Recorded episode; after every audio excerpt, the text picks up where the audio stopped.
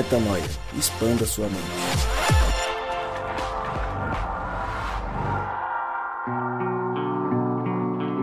Está no ar mais um podcast Metanoia e você, é claro, é muito bem-vindo a mais um dia de expansão de mente. Chegamos ao podcast Metanoia número 320.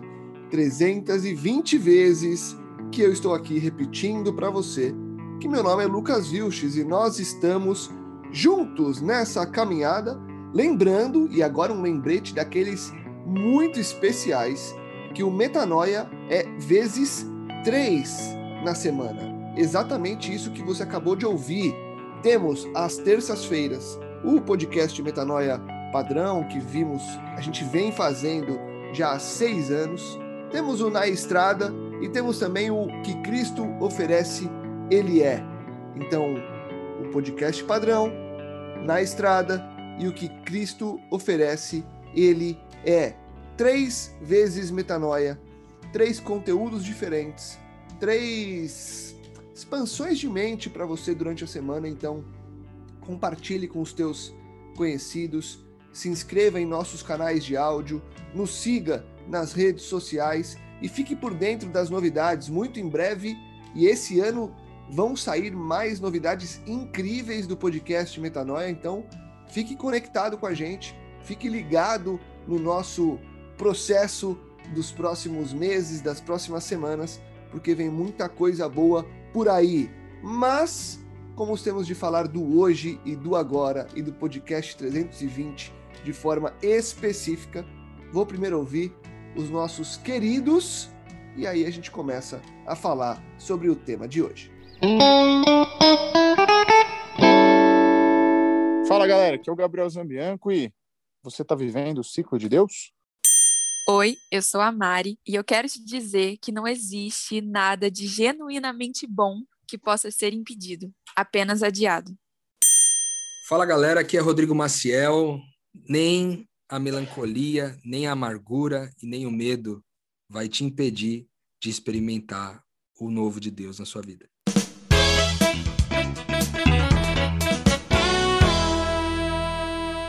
Mais uma vez, a gente se inspira em uma meditação que o Paulo Júnior, pastor Paulo Júnior aí, que a gente ouve já há tanto tempo, já há muitos anos, que traz é, conversas que fazem a gente expandir a mente. Mais uma vez, a gente usa algumas reflexões que ele vem trazendo lá no perfil dele no Instagram, para pensar um pouco sobre temas é, específicos. E é claro que, na verdade, o que a gente faz aqui quando a gente ouve alguém falando é pegar o tema em si e colocar na mesa para a gente discutir. E nesse caso a gente faz alusão à referência à fonte, porque se você quiser ir lá ouvir esse, essa série que o Paulo Júnior faz no Instagram dele, todo domingo cedo ele faz uma conexão ao vivo, mas tem tudo salvo da série Princípios. Ele fala muito de tudo que baseia a nossa fé, a gente tem trazido para cá. E hoje a gente fala sobre revelação. E a revelação em que é, se é proposta essa reflexão, ela vai em cima de alguns fatos muito específicos que nos ensinam sobre ela. Mas primeiro eu queria começar, e eu acho que é importante, já que a gente vai falar de revelação, a gente conceituar o que é revelação, Rodrigo Maciel. Rodrigo Maciel. Revelação, de maneira ampla, pela visão do reino de Deus, é claro o que é revelação? Quando Cristo fala sobre revelação, quando a Bíblia fala sobre revelação, e quando nós estudamos revelação, nós estamos falando sobre o quê? Basicamente, primeiro, olá a todos os ouvintes aí, um abraço a todos. Quero aproveitar também para mandar um abraço para Brenda, que fica ali em Maringá, no Paraná. Brenda, que é ouvinte do Metanoia aqui. Um abraço para você, Brendinha, daqui.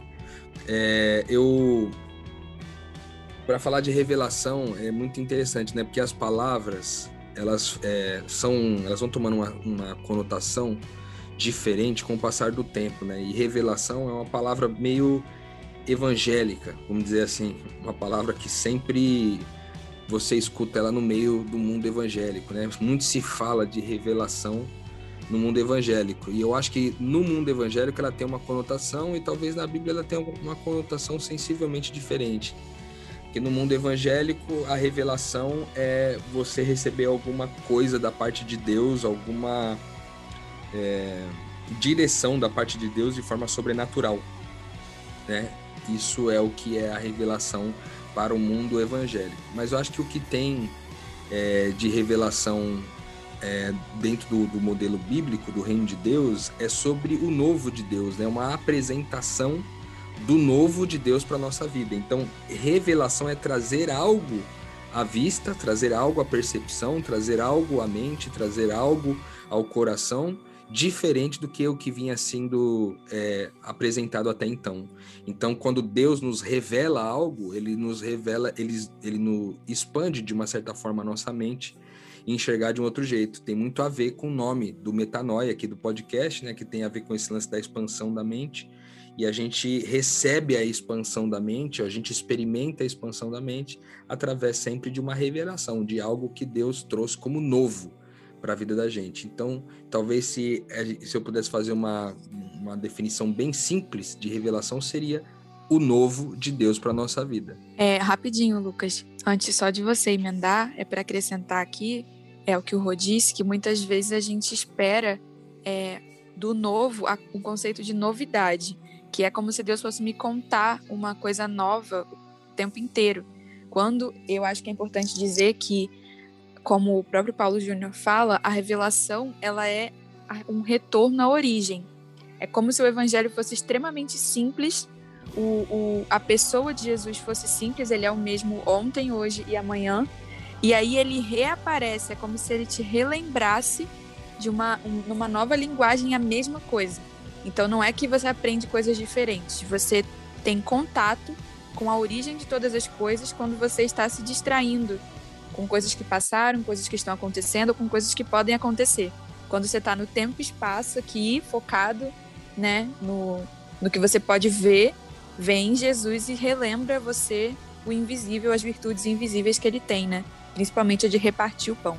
Só lembrar que o novo de Deus não é necessariamente uma novidade. E aí é legal que, inclusive, Mari, muitas vezes isso talvez virá de uma novidade, mas muitas das vezes, talvez em sua maioria, é, isso virá de uma percepção de algo que já aconteceu. E eu estou falando de uma novidade para a gente puxar o gancho para seguir nossa conversa, porque lá no, no, na palestra, ali no sermão, na reflexão do Paulo Júnior, ele conceitua a revelação esse novo de Deus, a partir da manhã de ressurreição de Cristo.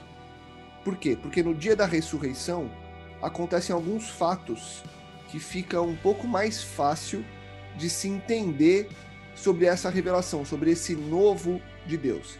E a ressurreição, ela é uma novidade, mas não é a ressurreição em si que nos traz a reflexão da revelação. O que acontece ali é tudo que vem depois, é tudo que vem depois e os conceitos que advêm da percepção das pessoas. É por aí, né, Mari? Antes de trazer o Gabi e o Rô de volta, mesmo nesse caso que a gente vai falar um pouco da ressurreição de Cristo, a revelação não está só na ressurreição, mas na percepção de coisas que acontecem ali no trato daquele dia, certo? Exatamente. É, é, Muita gente crê nisso, e nós também, que tudo que aconteceu no ministério de Jesus é uma metáfora. Tem metáforas, né? Apesar de ter acontecido fisicamente, eles são pedagógicos, são coisas pedagógicas que falam de diferentes fases, assim.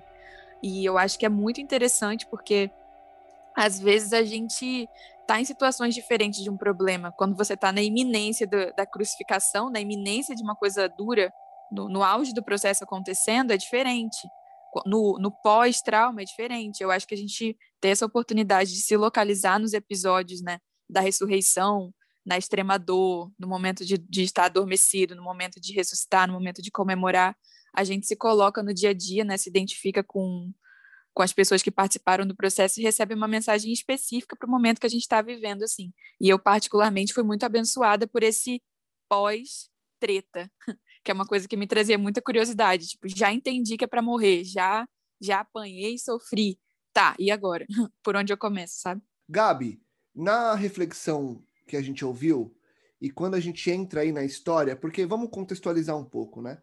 a, essa revelação de que a gente vai tratar agora, a gente vai usar muito, como eu disse, o dia da ressurreição, que acontecem alguns fatos e que nos trazem esses fatos algumas reflexões a respeito. E aí é, cria-se alguns conceitos e alguns pontos muito específicos a respeito dessa revelação. Queria que você começasse lembrando a gente que pontos são esses. A gente falou um pouco até offline, né? É, da melancolia, medo. Queria que você esbarrasse nesses três pontos para conceituar eles no macro, para dizer o que está por trás dessa revelação. E aí a gente vai nesses três, nesses três acontecimentos e a gente começa a tirar as, os aprendizados acerca dessa revelação que a gente quer aprender hoje. Quando a gente pensa em, em revelação, né, no sentido que, que, estamos trazendo bíblico um pouco afastado da revelação é, profética e conforme como, como, de modo religioso a gente pensa, é, a gente pensa em ciclos de Deus, igual a Mari tá falando, pô, eu, eu queria saber como que era aí depois dessa treta de ter entendido que tinha que morrer para Cristo, enfim.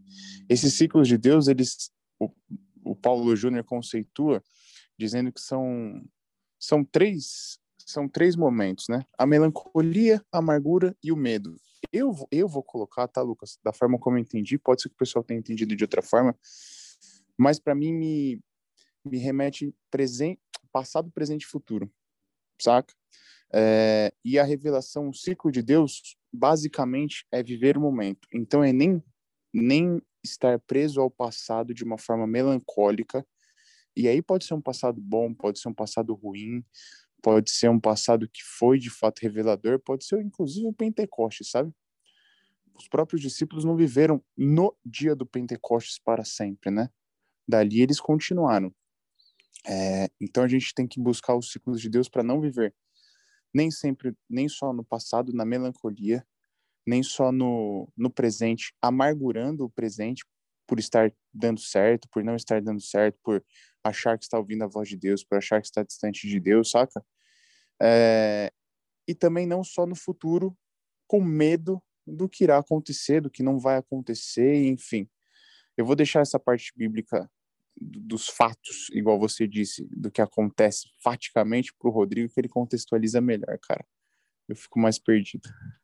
Boa. Ô, Rô, tudo começa quando as, é, as mulheres chegam ali no túmulo e Cristo já não está e elas foram até ali para fazer ali, entre aspas, um ritual.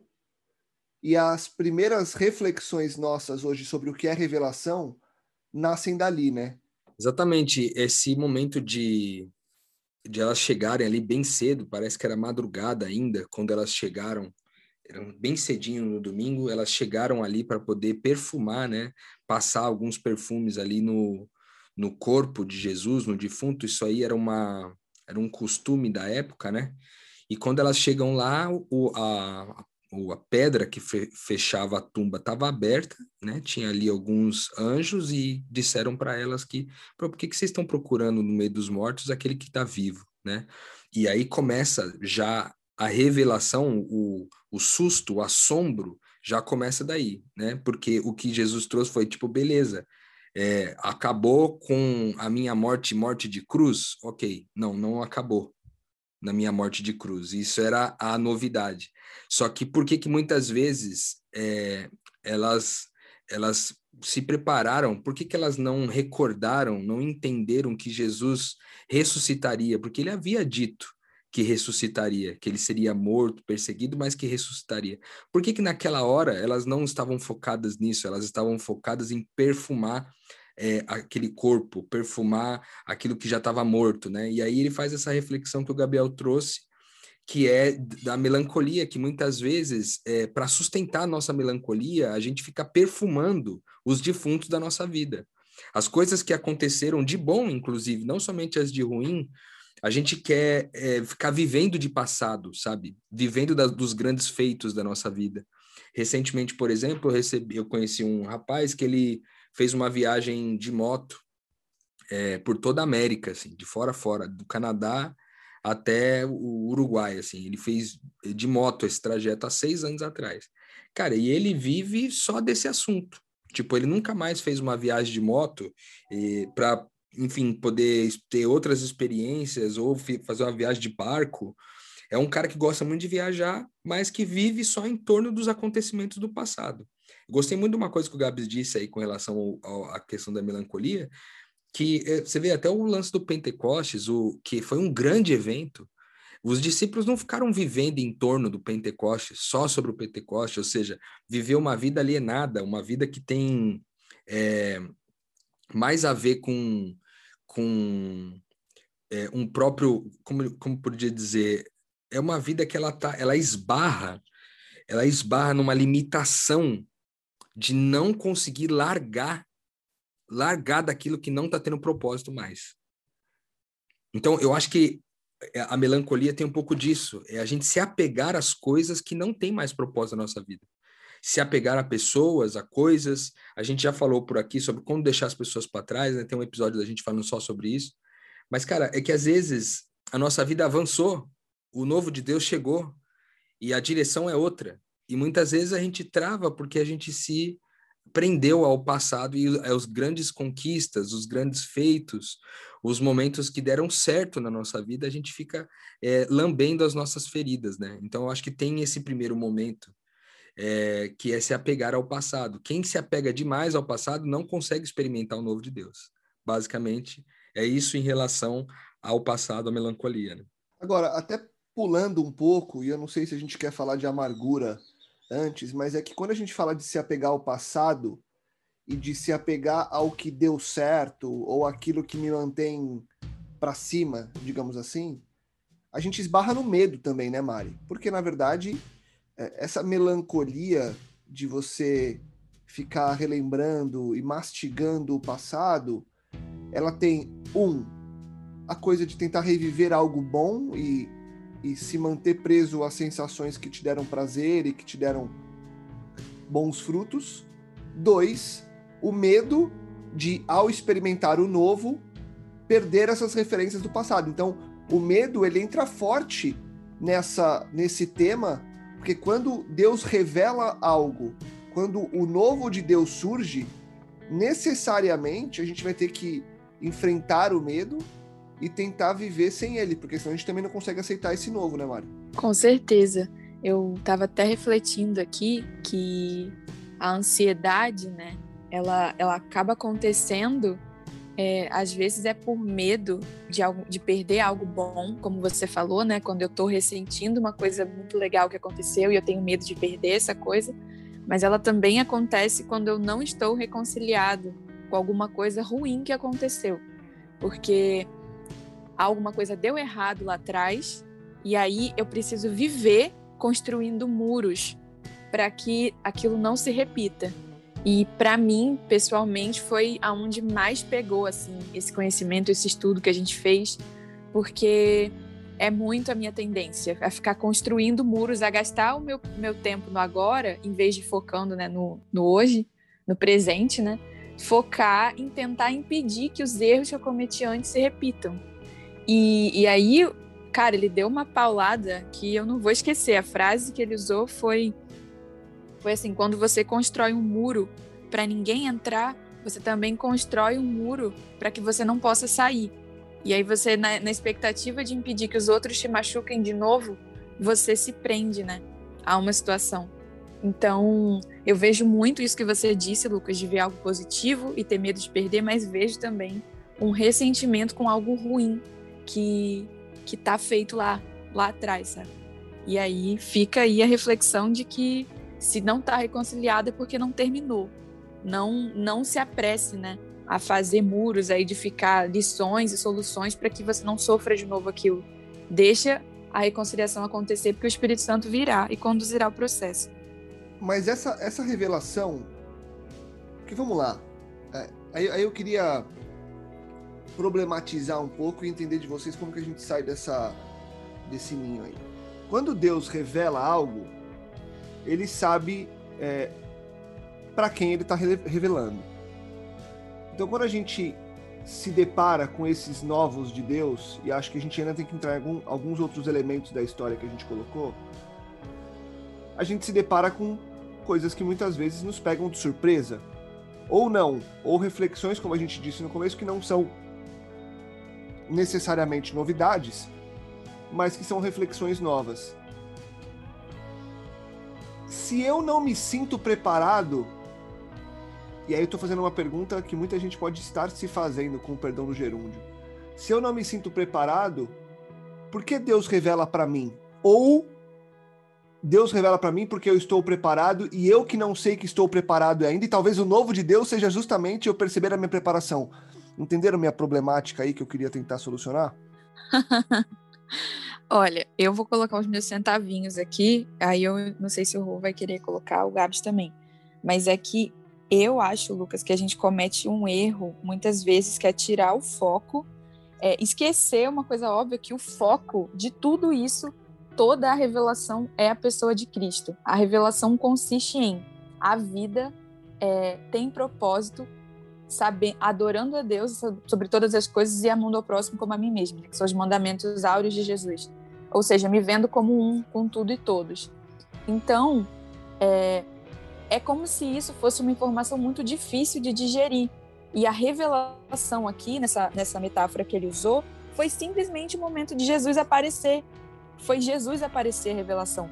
Então eu não acho que você pode não estar preparado para ter um encontro com a pessoa de Jesus. Eu acho que é, simplesmente ele aparecer em situações diferentes.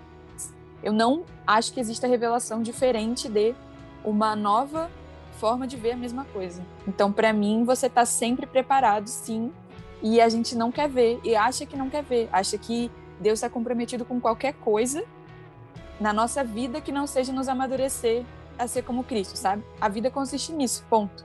Então, para mim, Deus não vai revelar nada diferente que é Jesus aparecer para mim de alguma forma. E eu sempre estou preparada para isso, na minha opinião.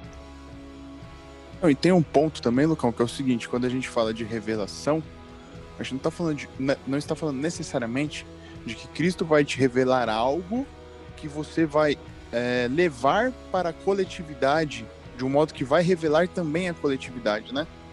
Eu acho que é, que é um passinho antes, porque acho que na realidade, igual a Mari falou assim, ah, é, se você não está reconciliado é porque não chegou ao fim.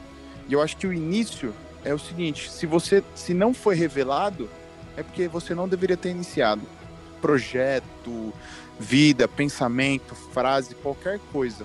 Acho que o nosso nível de intimidade com Cristo teria que ser ao ponto de, se não é revelado, sequer sair da minha boca, saca?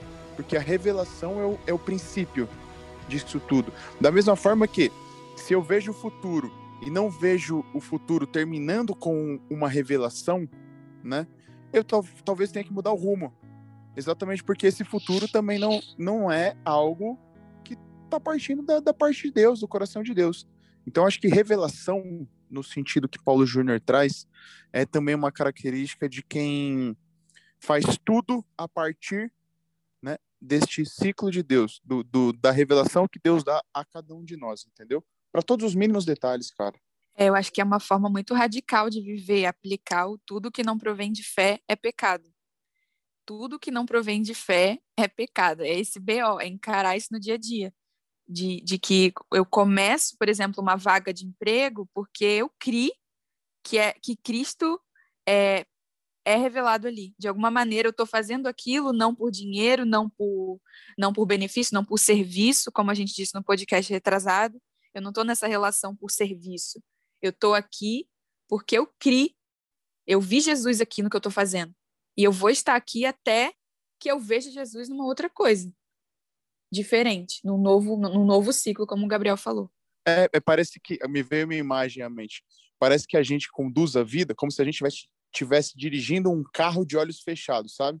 E aí Deus vem vem tirando os outros da frente, vem tirando, a, arrumando a estrada para você não bater, enfim, saca? Porque toda vez que a gente inicia algo, exatamente igual a Mari disse, que, que não foi baseado na fé em Cristo, na revelação de Cristo, a gente está se tá assumindo o risco, está se colocando em risco, né, cara? É radical, é radical.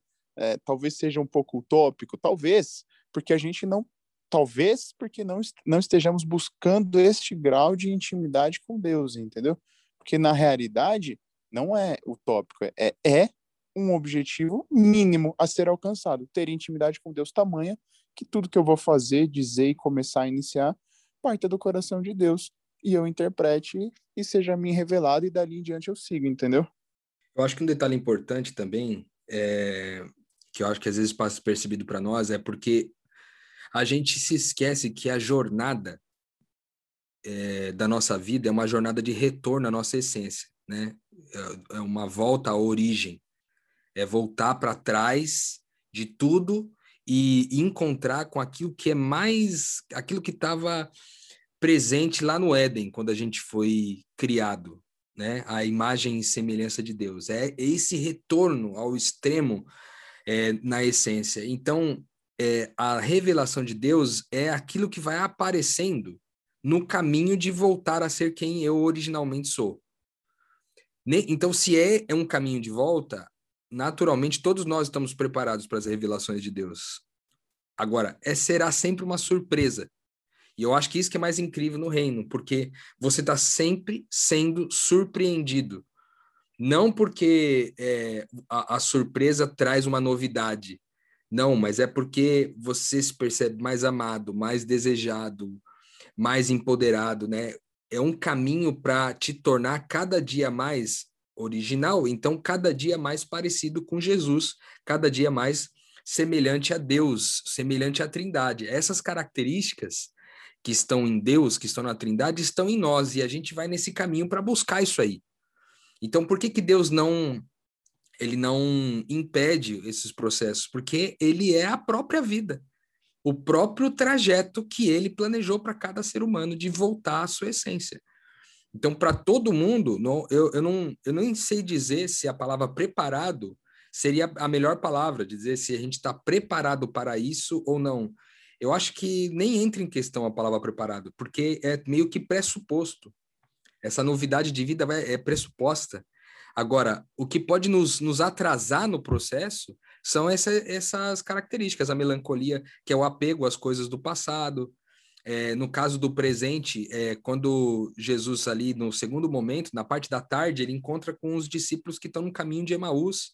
E é interessante porque é, Emaús significa cidade das águas quentes.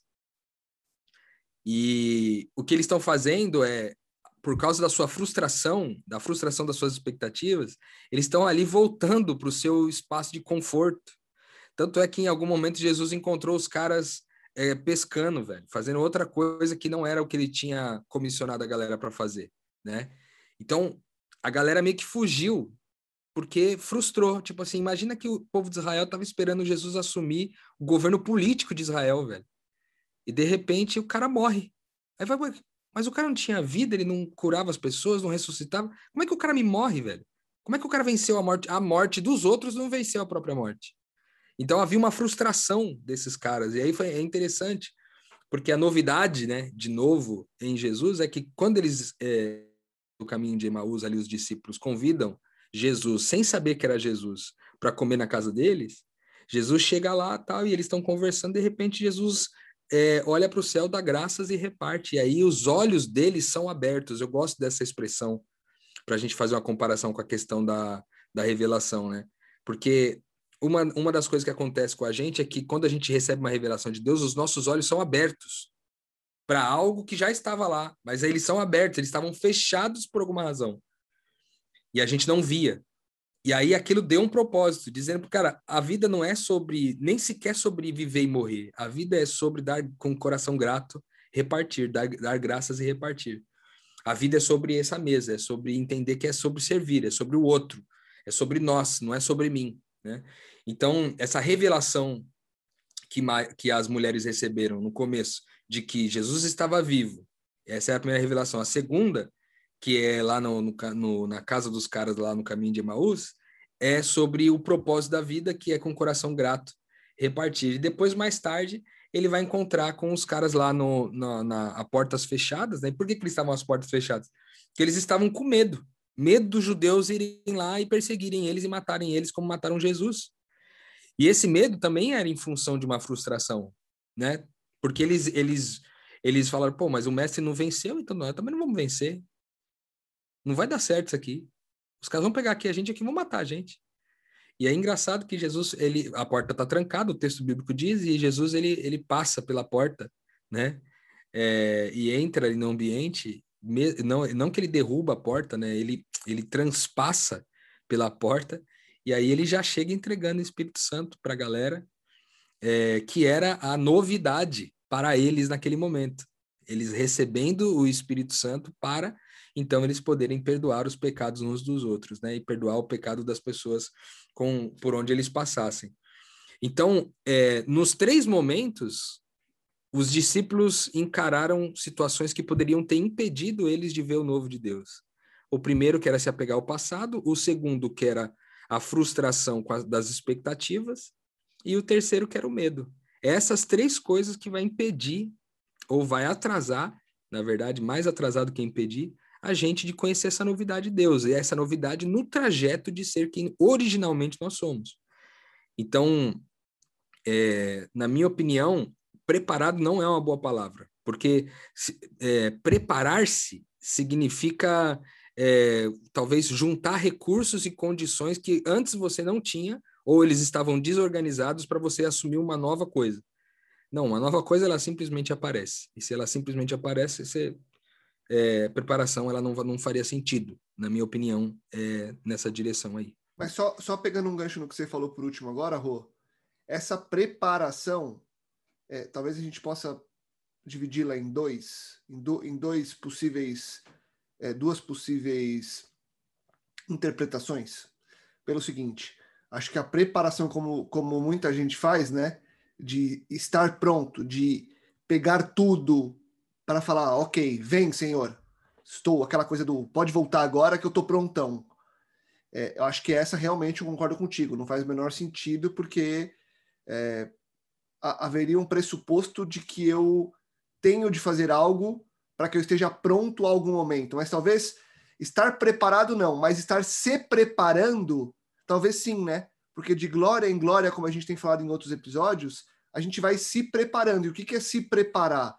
é ir colocando mais elementos em mim. E que elementos são esses? São, são esses elementos que Cristo vai me ensinando, me deixando cada vez mais pronto. Talvez eu nunca esteja preparado, mas se eu estiver sempre me preparando, eu talvez esteja nesse caminho que é o caminho de encontrar com essa revelação que Deus vai se propor a fazer para mim, né? Sim, eu acho que como os discípulos não fizeram, né? Eles não estavam se preparando é, para o novo de Deus. Né? Eles estavam, num, momento, num primeiro momento, eles estavam melancólicos, num segundo, frustrados, e num terceiro momento, eles estavam com medo. Né? Em cada uma das situações, eles fizeram uma coisa. Por exemplo, os que estavam melancólicos, no caso as mulheres, elas saíram correndo depois que souberam. É, os discípulos no caminho de Emaús, eles estavam no caminho de um lugar mais confortável é, para poder lamber suas feridas. E quando eles descobriram tudo, eles ficaram muito felizes e quiseram caminhar com Jesus ali. A alegria deles foi muito grande quando eles os olhos foram abertos e eles viram que era Jesus. E depois, mais tarde, é, aqueles que estavam com medo foram receberam o Espírito Santo e se encheram de ousadia para encarar o mundo fora aquelas portas, né? Então, no, no caso dos três, eles, na minha opinião, não estavam preparados, porque o, os, os, três estavam fugindo de alguma forma, ou tentando se proteger. Então, é, eu acho que é uma boa reflexão estar, é, no, permanecer nessa ação de estar se preparando, né? Estar se preparando, porque eu acho que pode tornar o processo um pouquinho menos insensível, né? Mas é interessante porque, por exemplo, assim, no, na última etapa, é, Jesus invade a casa, sacou? E isso é um detalhe importante que o Paulo Júnior compartilha lá com a gente, que é, cara, se você tem medo, Jesus, é, ele, o medo não é um impeditivo para Jesus, é um impeditivo para você. Mas ele vai entrar, nem que, nem que ele tem que transpassar a porta. Ele vai entrar para te mostrar o novo dele. Entende? Então, se eles estivessem preparados, eu acho que seria um privilégio. Mas nem é, não estar preparados ou estar se preparando, nem isso é impeditivo para a gente entrar na nova direção de Deus, né? Nem o fato de a gente não não ter se preparado ou não estar se preparando. Eu acho que isso não é impeditivo, porque a novidade de Deus ela simplesmente vai aparecer, revelação, ela vai se revelar, independente da sua preparação ou não preparação, entendeu? É, eu acho que Exato, se eles estivessem preparados, talvez não fosse a, a completa novidade de revelação de Deus. É, eu acho que a, a, descrição dessas situações todas e a forma como, como a Bíblia tra, traz para gente, e como Paulo Júnior também comenta e tudo mais, é exatamente esse caráter pedagógico que a gente tem comentado, sabe? De que as coisas têm que assumir um caráter pedagógico, né? Deus sempre, sempre, sempre tem um caráter pedagógico para gente. Então, Lucas, eu acho que é, o, o estar se preparando, né? E aí, com, com o perdão devido, igual você já, já falou, eu acho que é, é uma questão da gente é, ter consciência de que a gente precisa refletir na vida, precisa entender quais são os defuntos que a gente ainda quer perfumar, sabe? Quais são as situações que a gente já tem né, no nosso presente e que Deus já poderia se revelar, mas que a gente está de alguma forma com os olhos fechados para isso, com os olhos fechados para isso, não está conseguindo interpretar qual é a vontade de Deus e por isso ainda estamos sofrendo, né? E também pensar no futuro, tipo, do que que eu tenho medo, qual tem sido meu a minha ansiedade, o que tem sido, o que tem tirado a minha paz e que também impede, né, a revelação de Deus, a novidade de Deus na minha vida. Então acho que o, o as coisas as situações foram descritas na Bíblia e tudo que os discípulos viveram foi de uma intensidade gigante e tamanha exatamente para que a gente hoje é, o que aconteceu com os caras em um dia, que a gente está falando do dia em que Jesus ressuscita, né? Eu posso arrastar na minha vida esse processo ao longo de anos, 30, 40 anos, para eu sair do passado, começar a viver no presente e não ter medo do futuro, sabe? É por isso que a gente tem sim que, que entrar num ciclo de Deus também pedagógico, senão essa revelação, esse entendimento nunca vai, nunca vai se fazer de fato presente na nossa vida, né? A gente vai estar tá sempre se baseando, vivendo as revelações dos outros, as situações dos outros. E interessante é, esse esse fim, cara, porque assim, ó, eu eu acho que tornando até mais prático a questão, mais prática, né? a questão a gente é, se aprofunda um pouco, por exemplo, olha só, é, o medo, né? Medo do quê? Quais são nossos maiores medos, né? O que, que nos impede? O que, que levanta muros que nos impede de se mover? O medo da morte, o medo de ficar sozinho, o medo de ficar sem dinheiro, o medo de ficar doente, de sofrer, o medo de não ser suficiente, o medo de nadar, nadar e morrer na praia. É, medos como esses, né, que são os medos mais comuns da nossa vida, medo de perder alguém importante, é, medo de é, alguém morrer no meio do caminho, é, alguém que você precisava e que era fundamental, às vezes até para o seu sustento, né? O medo de todas essas coisas nos impedem é, de experimentar é, com sensibilidade aquilo que Deus preparou para a gente como novidade, aquilo que é uma revelação de Deus. É, as expectativas, jogando de novo para o prático, né? As expectativas aí que muitas vezes são frustradas, você vê que os caras no caminho de Emaús queriam ensinar Jesus, velho. Você, você não viu o que aconteceu? Só você não sabe o que aconteceu no final de semana? O nosso mestre, cara, ele morreu. Né? E começou a confrontar ali Jesus, cara. É, a nossa frustra... eu acho que muita gente vive amargurado nesse sentido. Quem muitas vezes vive no, no hoje, não no agora, mas vive no hoje, vive amargurado, com expectativas que foram frustradas. Infelizmente, eu acho que isso é muito comum no mundo religioso, cara. É as pessoas que estão frustradas com Deus há muito tempo. Gente que orou para Deus por um milagre, Deus não atendeu.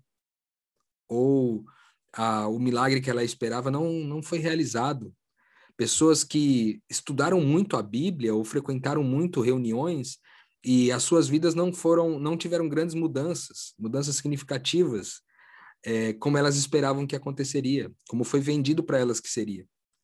Então, é, essa, essas expectativas, principalmente em relação a Deus, né? em relação à vida como um todo, mas principalmente em relação a Deus, elas podem te tornar amargurado, cara.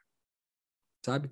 A expectativa até de muitas vezes você você tinha uma oportunidade, por exemplo, de mergulhar num propósito de vida, de repente de viver em missão, de pregar o evangelho, de fazer outra coisa, e aí passou, o trem passou.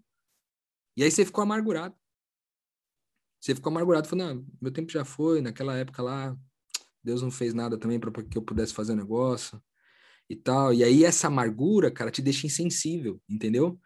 Eu acho que todas essas três características, né, a melancolia, a amargura e o medo, elas te deixam insensíveis, cara. Sabe? E eu acho que é a insensibilidade que é o maior a maior o maior prejuízo desses três elementos aí. Porque as mulheres não estavam sensíveis ao fato de que ele ressuscitaria.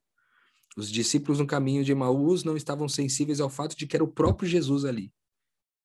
E os discípulos reunidos às portas fechadas não estavam sensíveis ao ponto de saber que o mestre voltaria para eles. Então, qual que é a nossa situação hoje? Esse é o ponto. Porque o que, que hoje impede você que ouve a gente aqui no Metanoia de mergulhar no novo de Deus, na revelação de Deus, naquilo que que Deus está trazendo para você que você não sabia, que você não compreendia, uma forma de ver o mundo que você não via. O que, que te impede de entrar nisso? Será que você está pegado demais às coisas que do passado e você dá a sua vida para preservar as coisas do passado? Será que são as suas expectativas religiosas que foram frustradas? Será que é porque você não conseguiu, é, passou tanto tempo se, se precavendo, é, ou até mesmo se, se protegendo, e agora você já está mais velho, nem o, o, casamento que você tanto esperava não chegou, a empresa que você esperava empreender não chegou, é, a igreja que você esperava plantar não chegou, o país que você esperava viajar para poder viver de missão não chegou, o país que você esperava viajar por entretenimento não chegou também, sei lá. Expectativas frustradas. Será que é esse o seu caso? Ou será que, por último, o caso é o medo, medo de todas essas coisas que a gente falou anteriormente? Eu acho que fica essa reflexão para nós. O que, que, é que te impede de entrar? Sabe por quê, cara? É porque o que me. É, é fogo isso, cara. O que me deixa louco nisso aí é porque, às vezes, o que trava a nossa mente é que a gente não se lembra do propósito da nossa vida, velho. Deus quer nos fazer Deus com Ele. Nós, a, a vida é uma escola para deuses, sabe?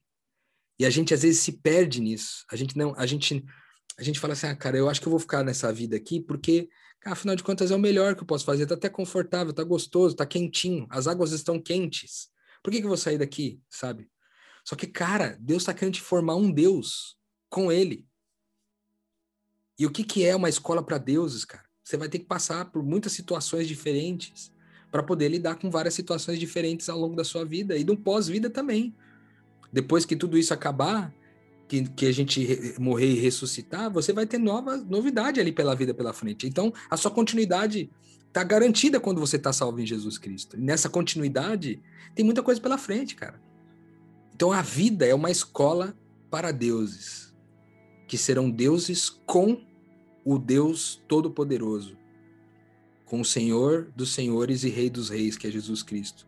Mas nós seremos isso, cara. Agora, se a gente se, na nossa insensibilidade, a gente se omite do processo e não vive aquilo que Deus preparou como propósito para nossa vida, a gente não vai alcançar o propósito dessa escola, né?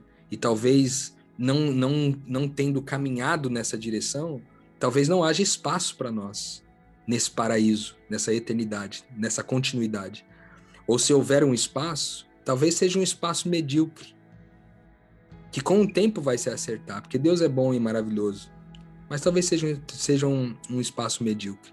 Em que posição você quer estar? Essa é a minha pergunta, é a pergunta que eu deixo para você que ouve a gente hoje aqui.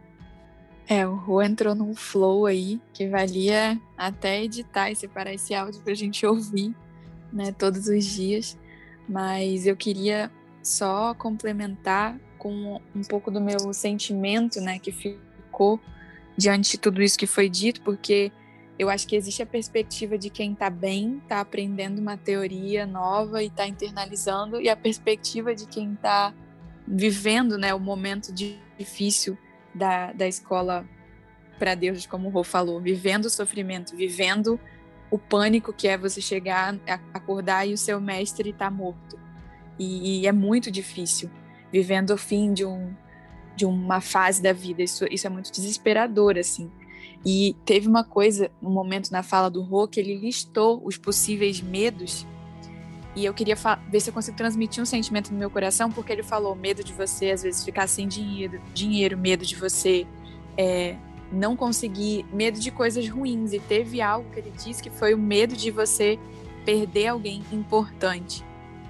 E existe uma espécie de paradoxo no reino que eu tenho experimentado, que é quando algo nasceu do coração de Deus, quando realmente aquilo é, é bom e não tem nada melhor que possa existir do que uma relação, por exemplo, de amigos íntimos, né? Então, você não, fa não faz sentido você temer perder uma pessoa, por exemplo, porque o maior princípio do evangelho é a união de amigos íntimos.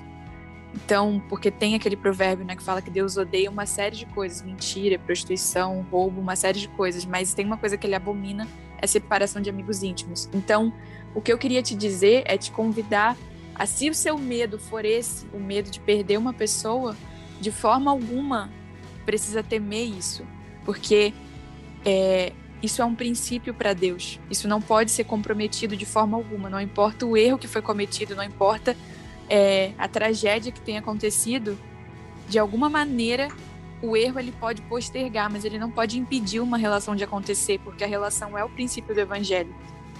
Então, saber que eu posso temer coisas ruins. É, e realmente, de, de alguma maneira, Jesus vai avançar na porta. Ele não vai respeitar o seu medo porque ele te ama. Então você não precisa se estressar com isso. Mas se você teme perder algo positivo, creia nisso, porque isso me trouxe muito consolo. Não há nada, nada de genuinamente bom que possa ser impedido, apenas adiado. Então a gente pode sim se perdoar, pode perdoar pecados, pode perdoar o que fizeram contra você, pode perdoar a si mesmo, porque nada de realmente maravilhoso pode ser impedido. Nada do que aconteceu vai impedir a glória de Deus de se, de se manifestar. E, e, nem o seu medo. O seu medo só vai fazer você andar em círculos. Mas confia que o que nasceu do coração de Deus vai terminar no coração de Deus. Pode descansar. Interessante esse detalhe de que não pode ser comprometido, né? Não pode. É, o que é bom é, não está comprometido em instância alguma porque a gente havia falado sobre o fato de que a gente está num caminho de volta para nossa origem, de ser quem nós somos na eternidade. A gente está fazendo esse caminho de volta. E aí, quando a gente fala de fazer esse caminho de volta, é encontrar lá o que é bom. Em todos os momentos, em todos os, é, vamos dizer, os pit stops que a gente for fazer na nossa vida, nesse trajeto até a nossa originalidade, a nossa semelhança com Cristo, com Deus, com a Trindade, nesse trajeto só o bom é, está garantido no final. E, portanto, todo o caminho daqui até lá está no caminho do bom. E se está no caminho do bom, o bom não pode ser comprometido. Eu gostei muito dessa reflexão da Mari aí. Eu acho que vale para você que está escutando a gente aí lembrar disso, cara. Não fica ansioso. Não tenha medo de que os seus erros podem comprometer todo o processo. Sabe? Não tenha, não se frustre é, com Deus porque você não consegue ver o tapete inteiro, o cenário todo, a big picture, você não consegue ver. E não, não se amargure, ou, ou isso não se amargurando, né? E não se é, não sustente a sua melancolia, não lamba as suas feridas, é, no sentido de impedir né, que você venha conhecer essa direção de Deus para sua vida. Cara, eu não sei vocês, mas a cada dia que passa eu, eu, eu estou mais convicto de que a gente está vivendo no Brasil, e eu acho que o Brasil talvez vai ser o pioneiro desse processo no mundo. Nós estamos vivendo no Brasil um reavivamento, cara. Um reavivamento. Eu vejo pessoas sendo levantadas dos mais, das mais diversas frentes, é, com ousadia, sem medo de falar de Deus, sem medo de se posicionar a favor do eterno. Pessoas que estão mergulhando na sua identidade, mergulhando em quem Deus é, teorias e teorias surgindo das mais diversas, e dos mais diversos lugares, para fortalecer a mensagem do Evangelho, e muitas pessoas se levantando e levantando uma bandeira é, do amor é, na perspectiva do ser, ou seja, o amar, né? Tem muita gente levantando essa bandeira. E eu quero convocar você que ouve a gente aqui a participar disso, cara, a não ficar de fora desse reavivamento. O Brasil vai ser importante para o planeta inteiro. Eu creio nisso. O avivamento, o reavivamento que nós estamos vivendo na nossa nação, em função, mesmo a gente vivendo tanta dificuldade, cara, como, como um país, politicamente falando, socialmente falando, em vários termos, a gente está encarando essa doença que não passa, que a gente tem toda uma dificuldade de recurso para atender toda a nossa população, para deixar todo mundo liberto desse negócio, mesmo com todas essas dificuldades, cara, vai haver um reavivamento no nosso país e esse reavivamento vai ser extremamente importante para todo o globo, cara, para todo o planeta. Vai ser extremamente fundamental. E para a gente viver esse reavivamento, é, recebendo a revelação de Deus, as revelações de Deus no trajeto, a gente precisa derrubar essas, esses três grandes inimigos aí. É, a amargura, a, a melancolia primeiro, a amargura e por último o medo. Vamos junto, cara, que o reavivamento chegou. Você vai ficar de fora desse trem ou você vai entrar junto? Qual é a sua decisão? Essa é a minha pergunta para você hoje. É isso aí. E eu não emendo nada porque na subida que o Rô trouxe, na pergunta que ele fez, fica a reflexão principal da aceitação do novo de Deus na tua vida e do que você vai fazer a partir de agora para participar desse reavivamento, desse avivamento, como o Rodrigo falou. Obrigado, Rô, Mari, Gabi. Obrigado a você que nos escuta.